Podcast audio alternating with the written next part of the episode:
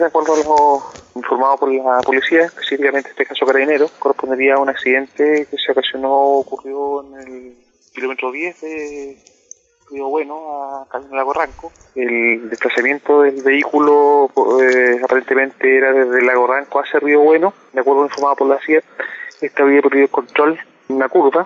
en la zona, aparentemente debido al exceso de velocidad, probablemente la ingesta alcohólica, es lo que se encuentra todavía siendo investigado, habían perdido el control, salieron de la ruta, enfrentando un,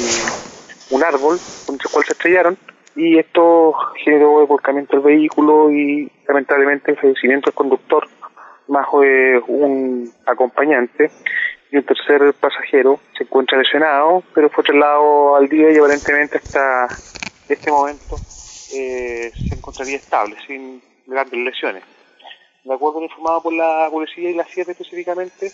hay un, un hecho adicional que se encuentra siendo investigado por cuanto en el lugar hay indicios de que uno de los acompañantes que también falleció habría sido eh, aplastado por otro vehículo. Lo que se presume es que este, luego del accidente, salió eyectado del vehículo, quedó en la calzada y posteriormente pasó un vehículo sobre él. Se ignora si ella estaba fallecido en ese momento o murió a causa de este aplastamiento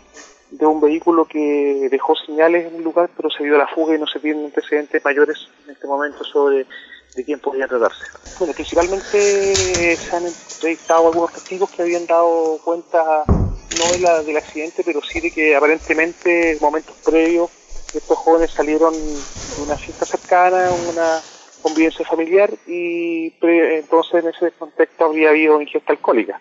Eso es lo primero y lo segundo, trabajo de la CIA eh, hasta ahora ha permitido establecer la dinámica que del accidente y finalmente hemos dispuesto que el médico legal haga las pesquisas de rigor para establecer tanto la ingesta alcohólica como la causa de muerte final de las, de las personas fallecidas.